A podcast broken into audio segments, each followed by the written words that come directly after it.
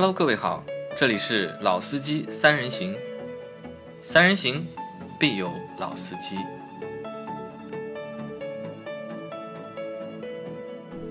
Hello，大家好，欢迎收听《老司机三人行》，我是杨磊。大家好，我是老倪。大家好，我是阿 Q。好，我们的节目今天继续啊，那还是三个人。那今天呢，和大家聊什么呢？聊上期在节目尾声的时候说的，会和大家聊一聊最近比较热门的一台车吧，丰田的塞纳。那因为这台车其实传说要国产已经蛮长时间了，对吧？到最近的一个月，成都车展，那它的展车也在成都车展的展台上出现了。那所以这个东西国产是肯定的了啊，所以在最近这段时间里面，我看在我们的群里面，大家也都一直在聊这个车，但我们呢并没有去看过实车，因为上海现在还没有实车。那所以呢，我们先来 聊一聊，就空空谈啊，空谈一下这台车啊。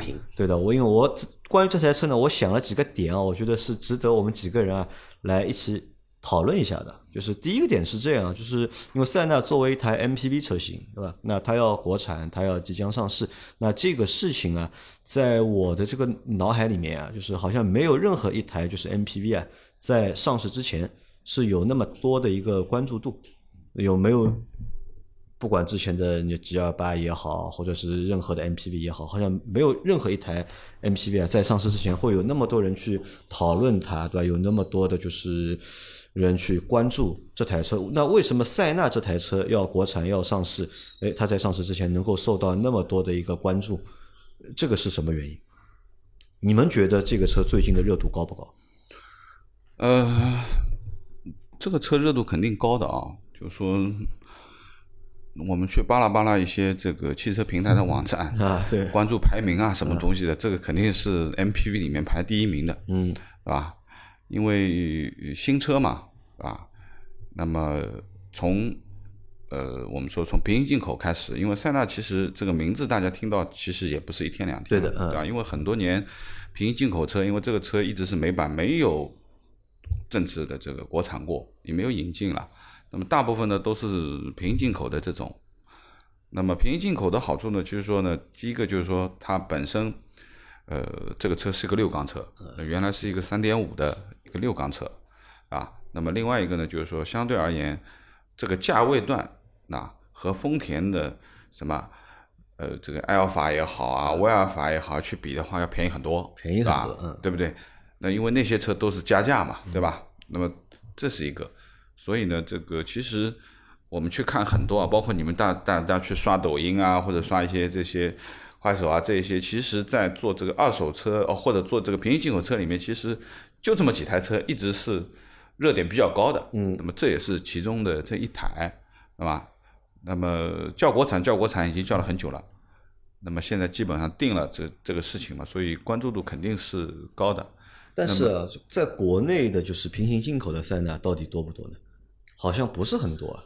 呃，其实不少，其实就拿上海来说，然后因为老的塞纳我还接触过，车的话那，确实空间也比较大，保有量你当然不能按照正儿八经的我们说大贸车或者说合资车来进行一个比较，但是在平行进口车内，塞纳的保有量绝对不占少数，不占少数，但是我包括进口的量。但我看上海啊，就拿上海举例子，我看在上海马路上啊，就是阿尔法肯定会比就是塞纳要多，是的，对吧？其实这个车我觉得又不是很多，因为如果你看有很多之前很多用户都是买了平行进口的，那这个车在国内有一定的保有量，哎，那它现在要国产了，那这个车受到关注度比较高，那我觉得我能够理解。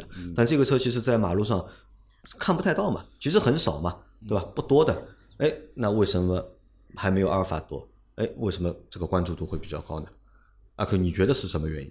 那这个就要说到阿尔法本身和塞纳的一个定位在了，嗯，它的定位市场本身就不一样。阿尔法定位在哪呢？在东南亚吧，嗯还有什么呢？日本本本土吧。嗯，然后塞纳的话呢，除了美国有卖，还有哪里有卖吗？没有了，好像。对啊，因为塞纳的话其实是一台彻头彻底的美国丰田，阿尔法的话呢是一台彻头彻底的日本丰田。所以说在这两个车的定位上面，包括它的一个原本的一个用户的设定的场景方面是完全不一样的。塞纳的话，老美怎么玩的？老美的话就是保姆车，奶爸车，就而而且是属于比较低端的奶爸车。低端的奶爸低端的，因为美国本土的话，其实还有什么呢？还有克莱斯勒的大捷龙嘛。嗯，大捷龙的销量在日本，在美国的话，销量是远高于塞纳的。嗯，那么美国人还是比较喜欢买美国品牌，更何况价格也也不贵，贵个一两千美金而已。嗯嗯嗯。那么日本车在那边有什么优势呢？皮实耐操，没有什么小，呃，这没有什么小毛病，空间又大。然后座椅的话都是八座、九座，满足了美国人民的需求，三胎、四胎、五胎的这种需求在。那么再回过头来说，阿尔法，阿尔法的话，其实只有在中国卖的都是高高配的，港澳台地区有中低配的织物座椅，也没有什么大的豪华感，隔音也是一塌糊涂的。日本本土的话，顶配的阿尔法也就卖三十万人民币左右。那为什么到中国来会有这么贵的一个价格？其实还是什么呢？存在一定的品牌溢价。存在一定品牌溢价，就是丰田的这个品牌，其实在国内还是蛮有号召力的。一个一个是号召力，一个就是我们先富起来的那一部分人，嗯，都认可了阿尔法之后，那么让我们后富的，还有像我们这种根本还是在属于贫困线附近的人呢，觉得阿尔法是一个很牛逼的车，很高级的车。那这个车在中国也二十来年了吧，对吧？那么二十来年的沉淀，大家都以为这个车是一个很高级的车，它就应该卖个高级的价格啊。嗯所以就又辐射到了它的下面的就是塞纳，对吧？所以觉得塞纳也是会有同样的一个感觉，对啊，会说塞纳尺寸比阿尔法要大不止一号了吧？一一一个吃三文鱼的，一个吃汉堡的，哪个码子大一点？哪个码子大一点，对吧？那可能是本身就是丰田的 MPV 的车型啊，就比较受大家的关注，对吧？这是第一个点。第二个点呢，丰田这个品牌在中国的话，它的号召力啊，其实还是蛮强的。我们看一下，就是丰田不管它的任何的新的车型上市啊，其实都会受到比较大的一个关注。嗯，那可能是这两个原因造成了，就是 最近塞纳非常的火。对吧？那那这个我们能够理解了。那第二个问题是这样的，塞纳这个车啊，到底算不算一个高级的 MPV 呢？或者塞纳它这个定位到底应该是把它定位在哪里？我们拿就是国内的 MPV 去做比较的话，因为我们可以看到国内的 MPV 的就是第一名，对吧？真正 MPV 第一名是 G 二八，嗯，就不管从尺寸，对吧？从品牌到就是配置到售价到销量，嗯，它都是排在第一名的。能够正面和它就是硬刚的，对吧？好像目前是没有的。我们能够看得到，之前在国内卖的好的 MPV 啊，就是都要比它尺寸要小，比如说本田的奥德赛或者是本田的艾力绅，但尺寸呢都会比它小一点，对吧？价格呢也会比奥德赛啊比 G 二八便宜一点。嗯，那么销销量呢同样也稍微少那么一点，因为如果把艾力绅和奥德赛两个车型加在一起的话，哎，他们大概一个月能够卖个。八千台，或者是能够卖个九千台，但是 G L 八呢，就是稳打稳的，就是每个月就是一万多台。包括我们刚做的七月份的销量里面，G L 八卖过了就是一万 一万四千台啊。那这个就是你看我们在对 MPV 的定位里面，我们有对它有商务定位的，对吧？我商务用的，然后有家用定位的，对吧？还有就是小的家用定位的，啊，比如说那些小的就是家用型的 MPV，就是。紧凑型的一些尺寸，那塞纳的话应该算是一个什么样的定位？我是这样去看啊，因为如果说呃作为日系的 MPV 啊，就是和它所对应的这些品牌和车系的话，其实本田是奥德赛，当然不是我们现在国内这一版奥德赛，而是美版奥德赛，对吧？这个尺寸要比国内的要大。那么另外呢，就是日产也有一台定位的，就是跟它一样的，就是贵士，贵士，对吧？就是贵士。当然，这些车在美国，它的排量都是大排量的，都不是我们现在说的这个小排量的这个车，对吧？那么，呃，我认为就是说，前面你说了，这个作为一台 MPV，它有商用，它有家用，还有小型家用，对吧？那首先它肯定不是一台小车，对，小型家用我们就 pass 掉了，就类似于我们说的像 G L 六啊这种，对吧？或者说是之前说的这个加机啊这种。就是完全不是这个这个移门的，都是开门的这种，那就不能算这个这个和它是一个级别的。那么肯定就是我们说的平开门的，对吧？那么，嗯，应该说奥德赛、爱迪生啊，那么属于家用的，家用的啊，就是比较标准的家用 MPV 的这个这个一个呃国内的这个标准的。当然，它呢比人家大半级，尺寸大半级。对，按照老美的定义的话，其实 G L 八其实在美国有原型车嘛，雪佛兰的那个什么车叫什么名字我也忘了。这种的话，其实，在老美那边都属于叫 minivan，啊，，minivan 对，小的旅行车或者说小的 MPV。G L 八算是 minivan 对啊，算小的呗。算算 minivan，对然后为什么说就是说这几年在美国其实不流行 MPV 了？因为我们的 SUV 做的越来越大，嗯，空间也越来越大。你说像这种，因为我们中国的自主品牌奇瑞、比亚迪，那美国也有很多它的自主品牌啊，福特啊、林肯啊，一台领航员或者说一台凯雷德，它才卖多少钱？才卖七万多美金，不到一点，六七万美金这样子。那么那么那么大一个车，然后也能很舒适的坐它一家大大小，安全系数绝对是比连车身结构嘛，肯定会比 MPV 来的要更加的要优化一些。那么所以说 MPV 的市场会越来越小。那么塞纳其实当时就是就是要在美国开，就是做一个什么的全，他们定义的就是适合老美的全尺寸的一个 MPV，所以才会有一个区别，就是像我们的 G 幺八也好，包括奥德赛也好，包括那个我们国产的那个 i i 那个 iMax 八。荣威的，还有你那台 GM 八，这些都属于 minivan 的一个泛范畴。嗯都是 mini van。对，那塞纳的话呢，给他如果在国内定的话，应该定到哪个级别？对吧？它算是一个家用 MPV，按还算一个就是商务的 MPV？按照我们对吧，我我们的特色，嗯，包括一些对吧主流的网站的特色，它肯定会定它定一个什么呢？中大型 MP，中大型啊，哎，对，就我们把它定就定在中大型。中大型，对，你想 G G 幺八在国内定义的是中型 MPV，但问题是 G L 八其实要比差不多的，塞纳对吧，差不多的，差不多大，长度差不多，但是宽度的话，塞纳远比 G L 八要宽，就塞纳宽度还要再宽度更加宽一点。对啊，那塞纳算是家用的还算商务的呢？我认为它就应该是一台家用，因为我们可以这么理解啊，就是一按照我们的理解，就商务的呢会更高级一点，对吧？家用呢会更普通一点，嗯，对吧？那塞纳算是家用还是算商务？呃，我认为它从它的本身美版的原型车来看的话，它肯定是属于一台家用的，家用的 MPV，、不管是从里面的配置也好啊，包括它的内饰的要求也好啊，肯定都是按照家用的标准去配的，绝对不是商务标准，啊。那么，但是现在呢，因为没有看到正式上市的车型，也就是说它里面的现在几个版本嘛，对吧？那么可能它也是从织物座座椅起到真皮座椅，嗯。对吧？那么这个要去看它里面最终它的这个这个整体的配置上面要划划分一下。那么呃，那我觉得就是说，呃，未来啊，就像昨天我们在聊的，就是未来，呃，可能它会带动改装这一部分的市场。带动改装，对，也就是说我们说的这个低配的回来啊，对，因为说实话，高配的话，现在的风声这个高配不便宜的，不便宜。对吧？那么如果说这个高配不便宜的话，还不如像之前那么火的很多低配 G L 八，对吧？然后改了天改改嗯星空顶啊，改了地板啊，改了这个航空座椅啊，哎，感觉感觉就是它的豪华感就氛围上去了。我觉得可能它会带动这一部分的这个改改那其。实这个塞纳这个车应该算是一个家用定位或者家庭定位。对但为什么我看大家对这个这台车的这个表述啊，或者表达出来的感觉啊，好像这是一台高级的 MPV 呢？我我我没不认为我没接触过，我没接触过这个车，为什么我们会对塞纳这个车有高级的这个感觉？它真的高级吗？还是它不高级？还是它是高级？我认为它本身的定位不能算高级的。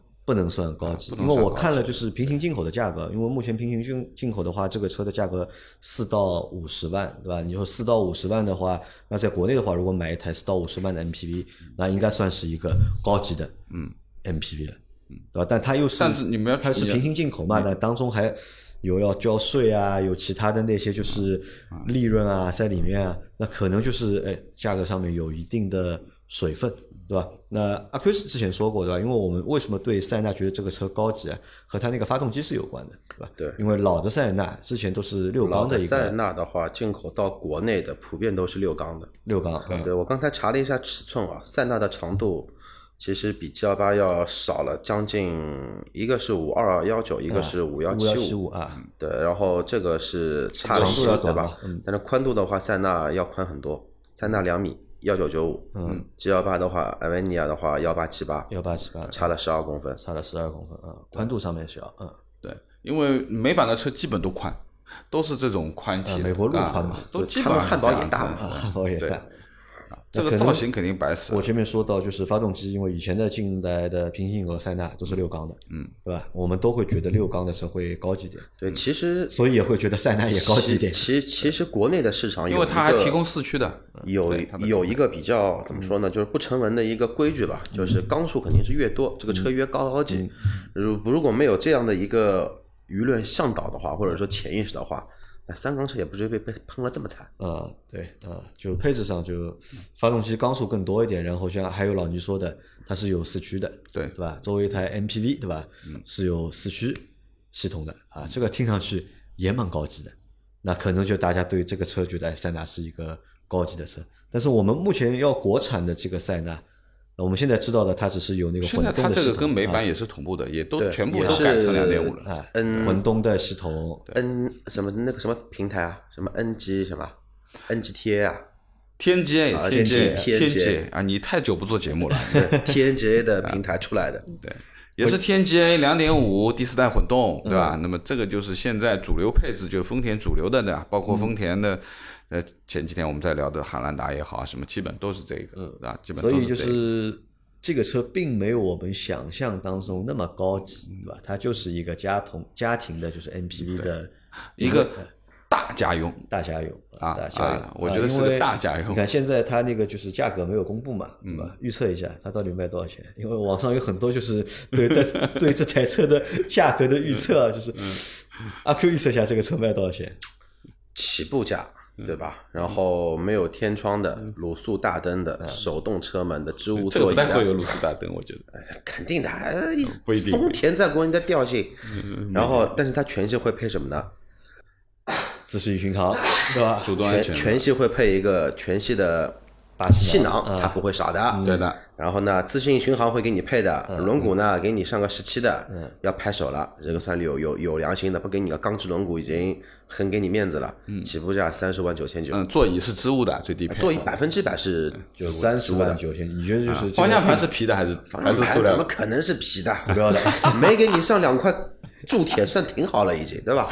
三十一万起，就最低配但是31三十一万呢，肯定说缺芯片我不生产，不生产啊。对吧？我然后的话呢，主流的车车型再加两万吧。然后配置高高一点，加个两万七。它现在好像有四个配置嘛，我看它现在好像是有现在出了已经啊好像是基本有四定了吗？个配置其实对应的其实就是老美那边的版本嘛，四个版本，然后有四驱的，顶配是四驱的，两驱的顶配，然后还有一个最低配的叫叉一嘛，还有中间这一个配置，估计大概定价嘛定个三十，估计也不止啊，三十，估计，哦，我收回刚刚说的三十万九千，你定的低了还是定的高了？太低了啊，定的低了，太低了，太低了。那个起步价三十六万九千九，三十六万九千九，我觉得定高了，疯掉了，我觉得你啊我觉得疯掉了。定高了。三十六万九千九啊，中配啊的四十万九千九或者四十万九千八，差四万块钱，基本配置都给你都配全了。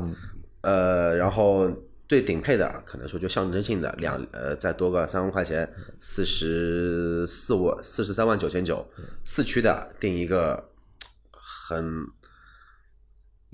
奇葩的价格，定到个五十万不到一点，甚至于五十万出头。定不了这么高，太高了吧？那你这个和就是平行进口的价格的话，就是没有太大的差别啊。因为这个车既然国产的话，你在价格上面肯定要有一个明显的就是降低。那我觉得这个才是一个比较现实的事情。嗯，呃，你这个我就定高了。老倪觉得定多少钱？你觉得可能会卖多少钱？我觉得三十万不太可能，也是三十万是多了还是少了呢？少了，少了少了啊我觉得，但是也不至于定到三十六万起，我觉得定个三十二三起差不多三十二、三十三这么来算啊？啊。就为什么要定三十六万九千九？G 幺八现在卖了比较好的配置，然后它的六五三 T，啊，然后那个也就三十二万起啊。但是那个最低配的话是没有电滑门的。有的三十二万起的那个单侧电滑门啊，单侧嘛，塞纳这个对吧？车又这么大，嗯，我们中国人就有这么多信仰，对吧？然后的话呢，这个车不涨你个三五万块钱，对不起这个牛头标，贵了，别克标也不差呀不，差。别克标肯定没有丰田标来的呃，不高，值在钱吧？MPV 里面别克标不差的，对吧？那老倪觉得是三十二、三十三起啊，我觉得到多少呢33顶配到多少钱？三十三到四十五之间，三十三到四十五之间，四个版本，跨差十二万啊对吧？到时候就三万块钱一档，啊，啊，啊差不多三万一档，三万一档，啊。然后呢，呃，最终可能再加价，啊对吧？加价啊，加价。加价包，噼里啪啦一呃加，对吧我看？网上有很多人都说这个车就是起步价会在三十万以内，嗯，就是不不超过三十万。你们觉得现实吗？嗯，就算不超过三十万，你也买不着。你也买不着，不生产。啊，对呀对呀，这这 有可能他定个二十九万九千八，然后是最低配，对吧但盖板，对不起，但是盖板不生产。不生产。啊那就很多啊！你就像前面我们在说的这个奥德赛，还有二十二万的版本你去买？吗呃，那你买不到嘛？的问题是我看就是对艾力绅对吧？艾力绅最便宜的版本也是要嗯二十29万万多对那这个车的话，它优惠优惠一万五两万这样子。这个车的定位肯定比艾力绅要高，嗯，而且高的还不是一点点吧，就是至少要比艾力绅高个一级吧，我觉得不是高半级。嗯，那如果要它的起步价肯定会比奥艾力绅是吧贵个三万块钱，嗯嗯，我觉得卖个三十三万对吧？三十二万、三十三，我觉得差不多。我倒不觉得，我觉得就是说，嗯论尺寸，它啊可能是比艾力绅大，嗯，但是其实艾力绅的定位其实它还是偏商务一点点的，对吧就是奥德赛它是比较家用化，但问题是艾力绅那个样子，你觉得商务吗？呃稍微要比奥德赛好一点。我插一句话，咱们不要去跟别的品牌去比，你就跟他自己的汉兰达比汉，兰达比啊，荣放二十八万起，嗯，对吧？汉兰达卖多少钱起？然后，但是先不是荣放，陆放呃，陆放陆陆放陆放对陆放我们先不说陆放，对吧？因为皇冠这个陆放还是新新的东西，嗯。老的汉兰达主流卖的配置都是二十九万九千八，嗯，和三十一万九千八，嗯，那两个叫什么的？豪华两驱跟豪华四驱那两个配置吧，嗯加个两万块钱，塞纳的起步价肯定比这个这个价格要高。呃，肯定比它高。对啊，那至于比它高多少钱，那按照现在的一个热度来说，加加上平行，我是跟它有极大的一个差价在。平行我现在五十万买不到塞纳，起码六十万起，嗯，起码六十万是买到最低配的。我比平行口车便宜二十万，你买平行口车还是还是买我的，一个六缸比我贵二十万，我这个二二点五跟美国同步的四缸，油油油耗更省，所谓的驾驶感觉会更好一些。你现在六缸也买不到，六缸也没有了，没有六缸的话没有了，现在小批量的国六已经出来了，小批量能卖，但是小批量的国六，你猜猜看卖卖多少钱？卖的贵，对，卖七十开头，七开头。疯掉了卖的。贵。那那问题来了，如果定这样的一个价格的话，就是按照阿 Q 的这个定价的话，你这个定出来卖给谁去呢？对吧？你去和谁竞争呢？嗯，对吧？到底是这个塞纳到底有他们有没有一个明确的竞争目标的？是和 G 二八去竞争，还是我谁都不管，我就管我自己卖？我意淫一下，啊，就是你刚才那个问题，我是品牌方的话，嗯，我为什么要跟 G 二八去竞竞争呢？因为 G 二八现在量最大嘛，我不需要我尺寸比它高，对吧？我车型比它要要优秀，我这个车全球同步车型，我不像 G 幺八中国特特供车，中保研断断 A 柱的，啊对吧？我再怎么样，老美那边的安全标准肯定比中国来的要高吧，更加严谨一些吧，嗯，不不如说高吧，对吧？他们的高速公路保险协会不会像中保研这么五星批发部，我给你一点好处你就给我评五星吧，不现实的吧，对吧？那我干嘛不以我自己为一个标杆呢？什么 G 幺八了，我就比你要牛逼。啊，就阿 Q 类斯是塞纳上了之后啊，会对就是中国的 MPV 市场啊，造成一个新的就是树立一个新的标杆。就是那老倪觉得这个有可能吗？我觉得他说的有一点点，有那么一点点道理。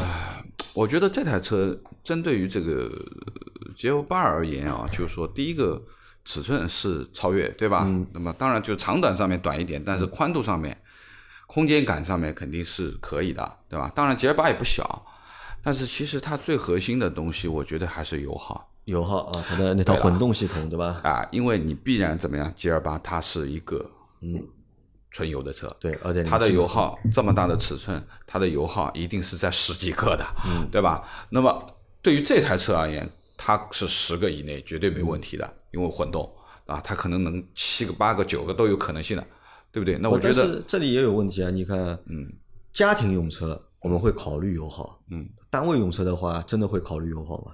对吧？如果这个作为一个商务车的话，我们会去考虑油耗吗？我觉得不会吧，应该哎，我前面说了，我觉得这个车它不会是一个商务用车不会用商务用啊，。对，因为它的外形也好啊，它本身的基调也好嗯啊，它不是一个 business 的东西。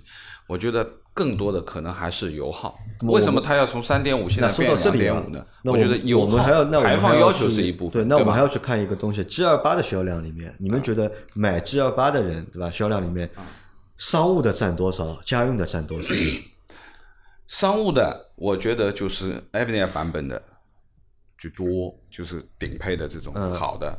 那么还有呢，就是我们说的，呃，因为现在做生意的居呃多。，G 二八有三个版本嘛，啊它有一个青旅版的，对吧？然后有个 ES 版本的，还有一个 Avenir 的版本的，对吧？青旅版的是最便宜的嘛？对，我说三个啊，就你说的这三个版本里面，我对应的人群，嗯第一个开车的人群，嗯，做生意的人群，嗯他一定会选低配版本的这个。这个做就跑跑运输的，对的，拉人的，对吧的，对的，拉人的啊买？最便宜的，便宜嗯的。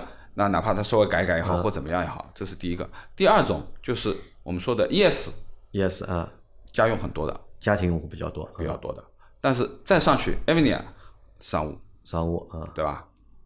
就这三类人就这三类人，可能三分之一是不，那一半达得到嘛？就一半是商务的，一半是家用的，我觉得一半商务可能不一定能达得到，是不止还是达不到？呃，不一定达得到一半的。我们可以回想一下，就是身边有多少小伙伴家里是买 G 二八的家用的，有没有？我有一个朋友，对吧？哦，我有两个朋友是买 G 二八家里自己用的。啊，阿 Q 之前也买过 G 二八，对吧？也是家里自己用的。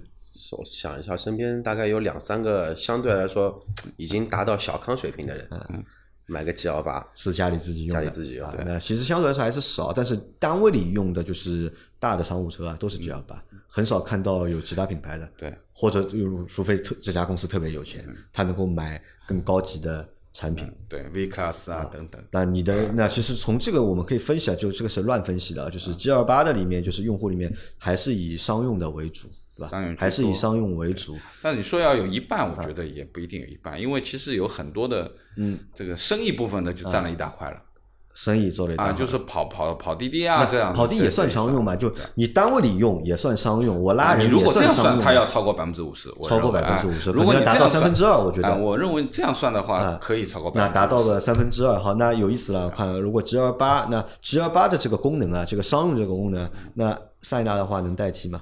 或者塞纳的能够满足本身买 G 二八那些用户的这个商用的功能，塞纳这台车能不能够满足？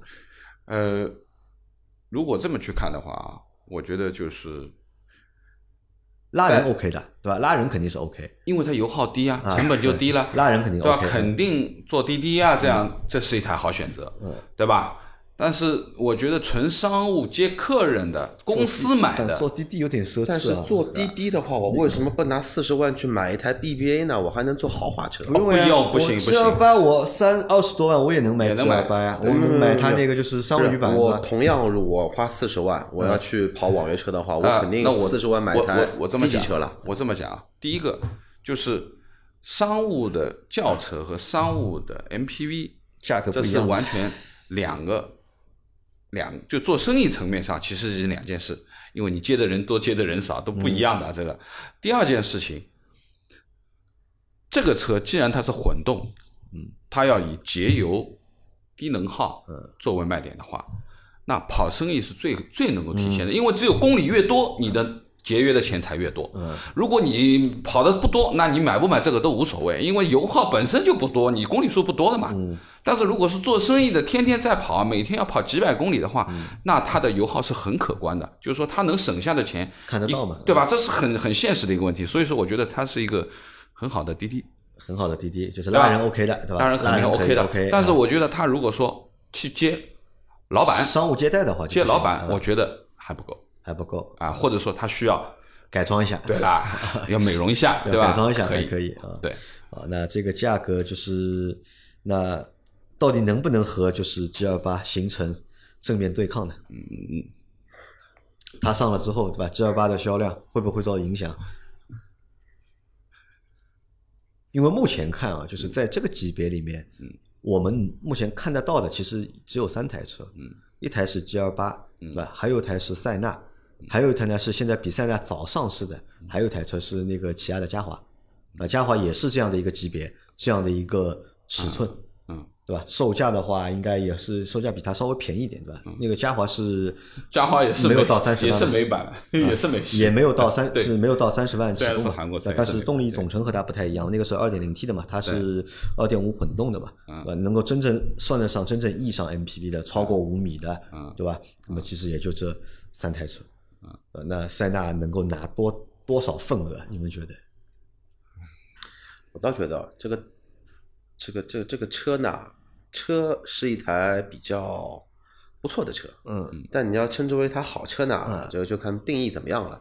但是我始终认为这个我指的好只是在 MPV 里面啊，就是算得上够得上算一台真正的 MPV 的，那这个车我现在在想啊，这定位或许会有些尴尬在里头。一、嗯定位尴尬对吧车身尺寸偏大，偏大，特别是在国内的开开车，你不怕高，你怕宽。嗯，对对，两米的宽度，算上两个这么大的反光镜，起码两米二了。嗯对，两米二的话呢，就怎么说呢？很多的场合，很多人开这个车都会通过性有问题的会，会有很大的问题在在里头。这第一点，第二第二点的话，如果说这个车真卖到五十万这个价格，价嗯不算加价啊，卖到五十万的话，啊，五十万夸张了，我觉得你说的五十万夸张，买就正常点，买不到三十六万，就回到你前面那个 三十六万那个价格，对吧？五十万没有人会看这个车的，我认为。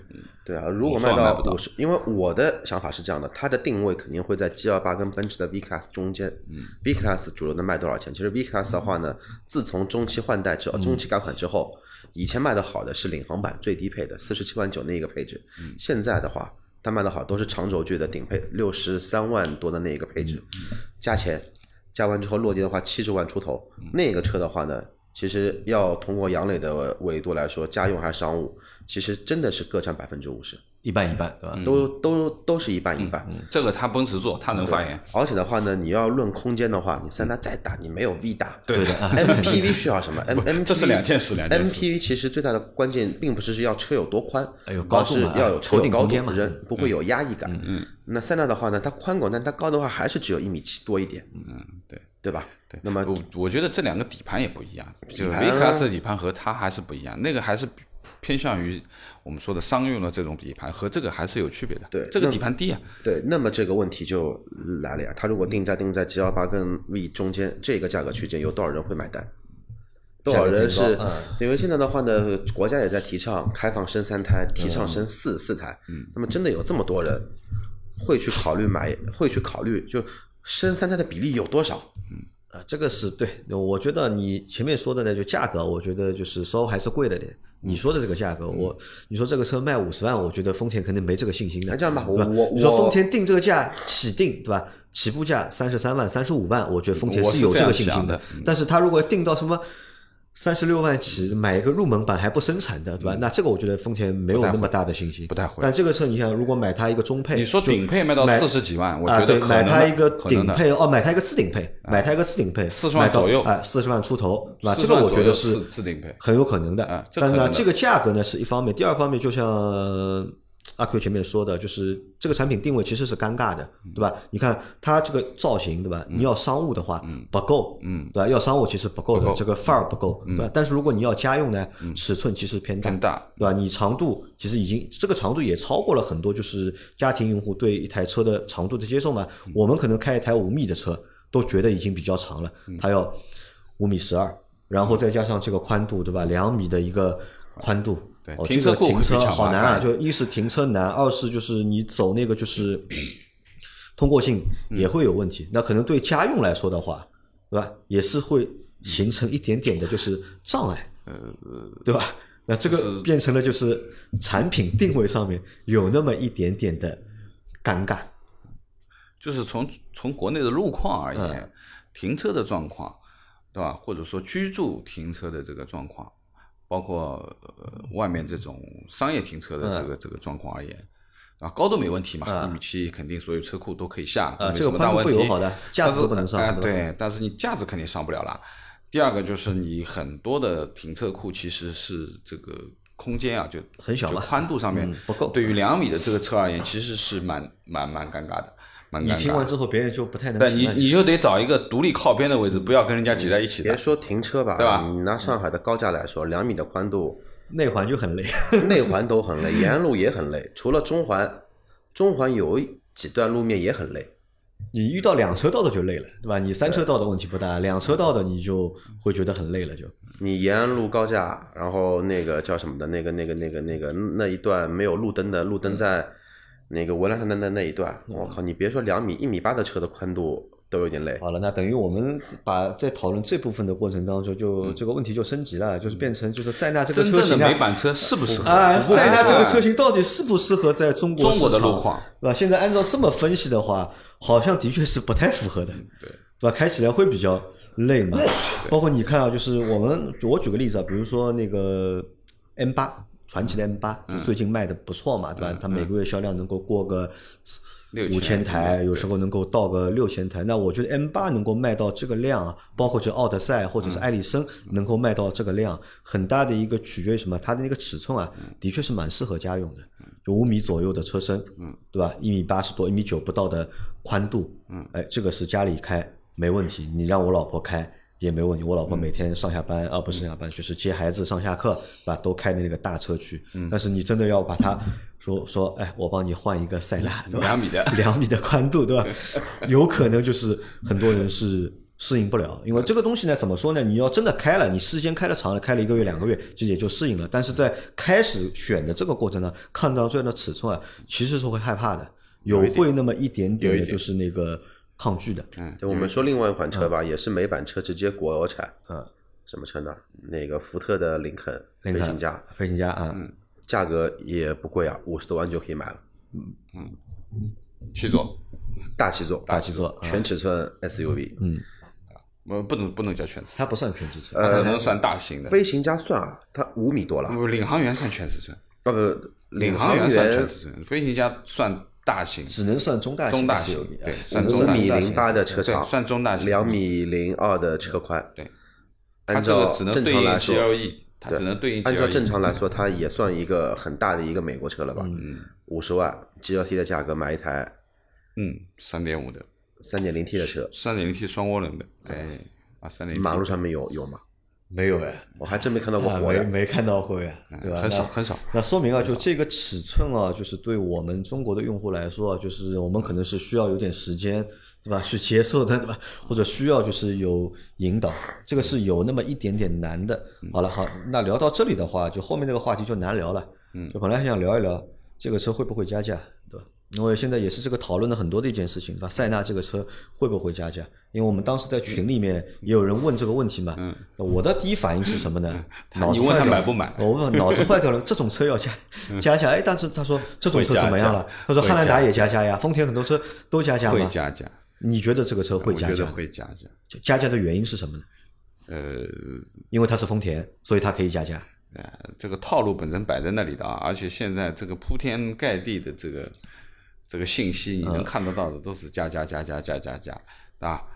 呃，我觉得其实呃有一些诱导，诱导哎、啊有一些诱导性在里面。那我觉得这个车不太可能会加价。阿奎觉得这个车可能会加价从品牌来说啊，汉兰达加价现在也不太可能。嗯，线上订单嘛，啊对对吧？然后的话呢，现在又是叫你加装潢不给你加的，他就你也可以不加，因为这个前段时间呢，不是两个礼拜前，我一个老朋友吧，然后要买一台这个汉兰达，问我有没有渠道说能早点提车，肯加点钱也行。问了一圈 4S 店的老总，都是不行，线上订订啊，都是有排队嘛，他线上订单排队的，对线线上来作弊不了嘛？现在早交不了，早交不了。对对，加上什么呢？加上现在本身国家就是对于什么呢？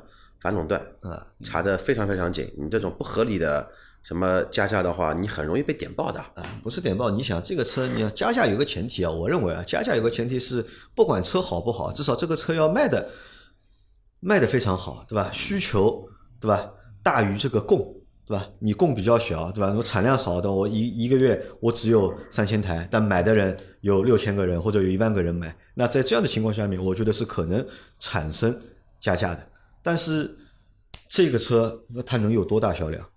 你想，如果国产，如果国产的话，这个车肯定会给它排产嘛，对吧？排产的话，你想一个月一个厂排产一个车型，你至少能够给他个六千台到一万台之间吧，给他排产，对吧？那但是我们看一下这个 MPV 市场卖的最好的大哥，对吧？也就一个月一万多台，你凭什么你来之后你也能卖一万多台？因为我们现在看，就是 MPV 市场是一个很小的市场嘛。嗯。那如果你能够卖一万多台，哎，那是不是要把 G L 八的量啊都吃掉啊？因为这个到底是 MPV 到底现在我们做的是存量市场，还是做的是增量市场？看不太懂，对吧？本来以为呢，MPV 应该是一个增量市场，但是近几年看下来啊，没怎么增啊，其实他妈就是个存量市场，没怎么对吧？你所有新的车型你进来，对吧？你可。不太能带动，就是整一个就是市场这个销量的增长，我带动很有限。我我记得就是在二胎开放的那个时候，我们聊过一波嘛，对吧？聊过一波关于。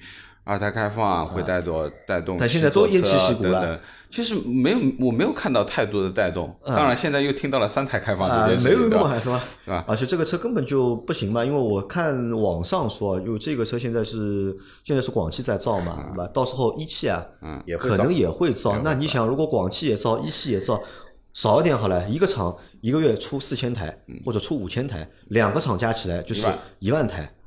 那在中国，如果能够把一个 MPV 车型卖过一万台，这个我觉得也就很牛逼的一件事情了，对对吧？但是理论上看的话是不太可能的。那如果车生产出来，哎，生产了一万台，但买的人可能有六千个人买，七千个人买，嗯，对吧？你还有三千库存，那凭什么要加价呢？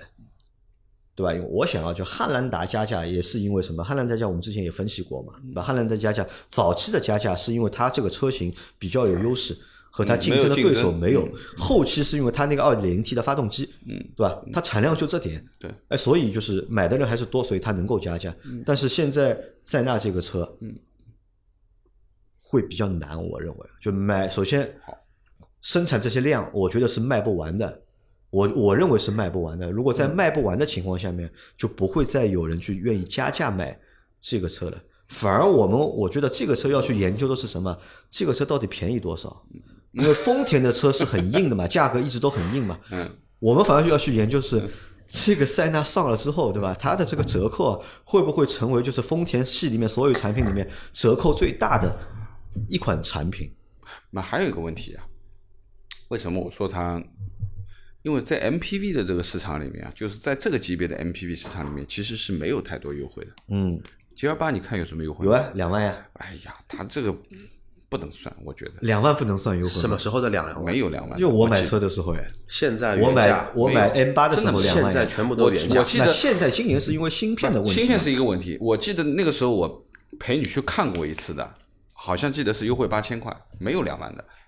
我去买的时候有两万，可能就是你这个阶段性这么一点点时间是两万，有的，但是大部分情况就是优惠几千块钱。而且我当时你看，我买的是那个青旅版优惠两万，然后如果你买 ES 版本优惠三万，其实优惠力度还是蛮大的。其实就是什么呢？老款清库嘛，那个时候还没有大连屏嘛。嗯，对的，还不是大连屏啊，可能是改成大连屏之后全部都是原价，ES 现在还要加钱。对呀，所以我就觉得这个市场现在这个风气就是像 MPV 也好，包括你说你现在 GM 八，是吧？嗯，你说都不优惠了，是不是？我觉得这个市场本身的风向标就摆在那里，就是就这么多量。我也我其实我优惠也卖这么多量，我不优惠其实也卖这么多量。啊，我觉得，我认为就是说，短期之内你不要去看它的什么优惠不优惠的问题。我觉得能交付这就是一件事儿了。价格价格是一个标准价格，对吧？可能按照这个这个这个汉兰达玩法，嗯，不加价，平价，嗯。但是要等，这是可能比较现实的，就评价等大家排队，对吧？因为毕竟这个新车上来，你要热，你还得。理顺了还得现在蛮热的，现现在是蛮热。我说整个的生产流程，所有的东西理顺交付，我估计还得有半年的时间。你现在订汉兰达你也拿不到啊，你得还得三个月以后见啊。是塞纳号称是在那个就是国内就年内国产吧，但它真的如果交付的话，肯定是要到明年过完年再说了。今年是交付不了。嘉华今年肯定是会上啊，嘉华是十月份肯定上，十月份就能够交付了就。对。但是你看嘉华的话没有声音啊，就是两个车我们也对比了一下，就是拿嘉华和塞纳对比。内饰完爆啊！其实我觉得嘉华质感啊要比塞纳要好啊，但是嘉华是完全没有声音的。我相信那个车上了之后啊也很冷门的，大概一个月能够卖个几百台，了不起了。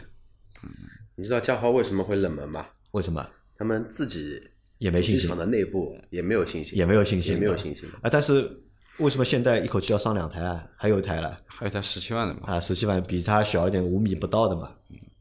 啊，我们来预估一下这个车卖多少台一个月？啊，可以预估一下这个车一个月卖多少台？塞纳我们算就是算三个月之后吧，它正常产能开始卖吧，嗯，能卖一个三四千台，四三四千台车算不错。就塞纳能够卖个三四千台，啊那你觉得呢那我觉得三四千台不值。不值？你觉得不值？如果天天现在我们在炒成这个样子，再卖三四千台的话，那就完全失败了。不认为，我不认为。那你觉得能卖多少台？我觉得五六千台可能会有。五六千台我这么来说，只有卖了少，才有才值得炒，对吧？才值得炒，没有才有加价价的空间，才有这种，但是你还要看它它本身的产能的呀。因为你这样的一个车引进进来的话，它肯定是有一个基础量的啊在那里的你不你不算这个基础量的话，它它怎么可能啊？就要一个月就卖两千台，引一条线进来做这个，对吧？这个我觉得老倪觉不太现实。得能够卖五六千台，啊五六千台阿 Q 觉得三四千台啊。我觉得呢，我我觉得可能三千台都比较难。是吧？我觉得三千台可能都比较难，不要小看了不要小小丰田的不要小号召力。啊，不要小看它，这个我们可以拭目以待看一下啊。那最后就是推荐吧，这个车，你会选择这种车吗？如果老倪要换个 MPV 的话，会买塞纳吗？我不喜欢。不喜欢，不喜欢的点在哪里？呃第一个，我觉得它不是高级的车，不高级的在哪一部分为什么你觉得它不高级？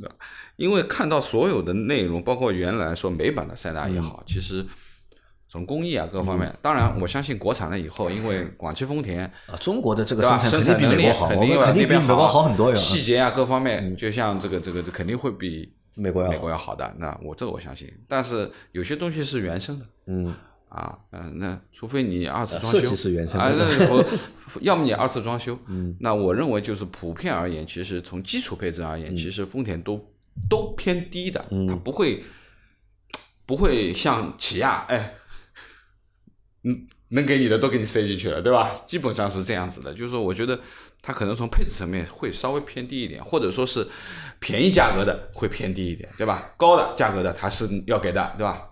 但是你真的要够到高的价格的话，这个就不便宜了啊，这个就是一个。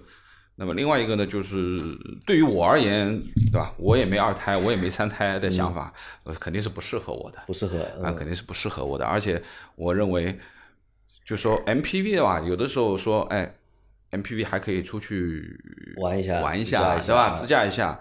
那么，那我认为自驾一下的话呢，你相对的离地间隙啊，各方面的这个东西还要稍微有一点。那 G L 八相对还稍微高一点，这个离地间隙其实是不高的，嗯，对吧？那么走烂路的能力也有限，我认为，那它可能只能适合城市到城市之间的穿梭旅老倪是。不会选这个车的，啊我不太会选阿 Q 会选这个车吗？MPV 大概近十年应该不会去，不会再考虑过过瘾了，对吧？之前玩过了，对吧？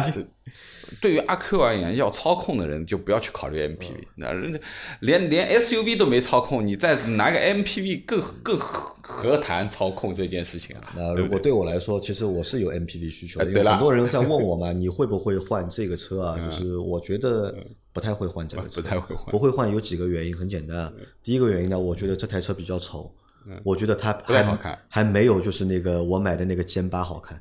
啊，对吧？这是第一个点。第二个点呢，这个车太大了，超出了就是我们普通家庭的一个就是能够承受的一个尺寸的范围，对吧？这是第二个原因。第三个原因呢，这个车太贵了。嗯，这个车太贵。如果按照阿 Q 的那个定价的话，嗯就我们也不要定太高。这个车我买一个四顶配的，四十万落地，嗯，四十万落地的话，嗯，或者四十万裸车价的话那我有这个钱，我肯定会去选 G L 八的 Avenue，嗯我不会选它。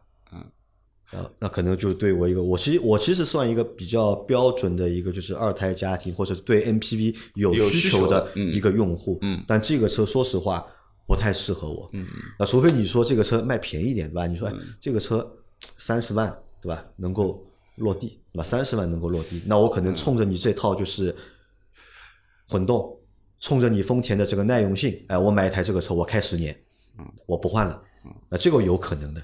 但是你要卖四十万，对吧？那我觉得太太贵了，我买不起。